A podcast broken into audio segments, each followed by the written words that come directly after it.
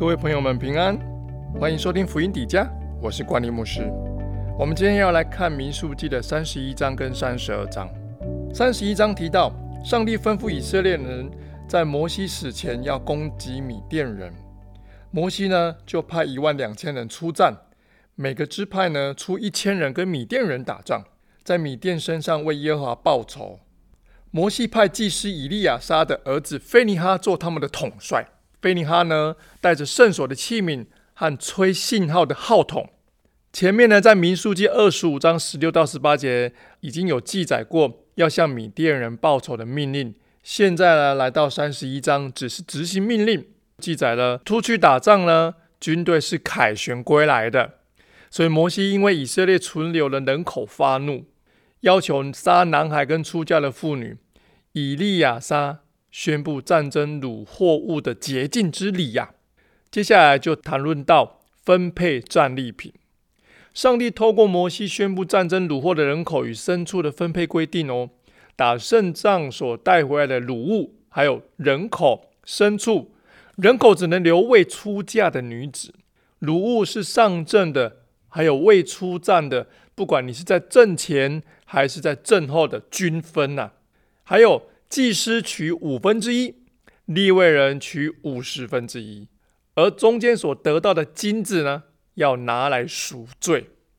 在前面侍奉的，或者是在后面带导的童工啊，我们都同得奖赏啊。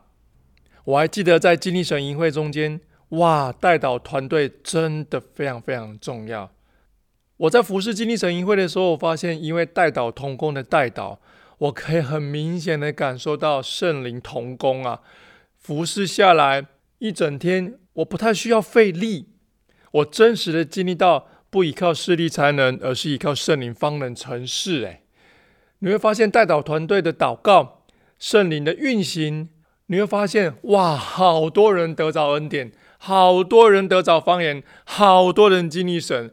因为完全不是靠着我自己的力量，是靠着圣灵来成事，这是非常非常重要的。我们来看第三十二章，约旦河东的支派，吕便加德支派要求约旦河东为产业，他们不过约旦河，他们提出了一个条件：先去跟其他支派一起打仗，先帮助其他支派得产业，再返回约旦河东。他们的妇女、小孩、牲畜留在约旦河东不过去。摩西呢，接受这两个支派的条件，再次的提醒他们：之前我们的先祖窥探迦南地，回来之后报恶信，使百姓上胆，无法进入迦南地，所以不要他们重蹈覆辙啊！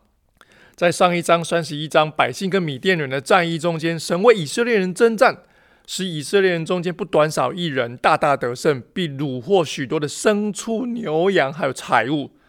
可是吕便子孙和迦德子孙看见约旦河东的地方适合他们放牧牲畜，因此向摩西要求他们的妻子和儿女都要留在约旦河东的地方居住。他们不知道应许之地才是最好的耶，跟着跟着就离开了，这是十分可惜的。应许之地才是上帝给的产业呀。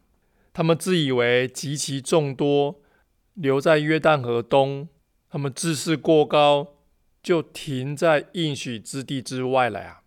各位朋友们，我们要把眼光放回神身上。上帝赐福有很多层面，例如你的身体、财富、人际关系、婚姻、孩子，还有牧养事工。上帝给的应许之地是很广阔的，不是狭窄。不要只看单一方面，我们要明白神的旨意，把焦点放回神的身上。愿上帝赐福今天所有听福音底家的朋友们。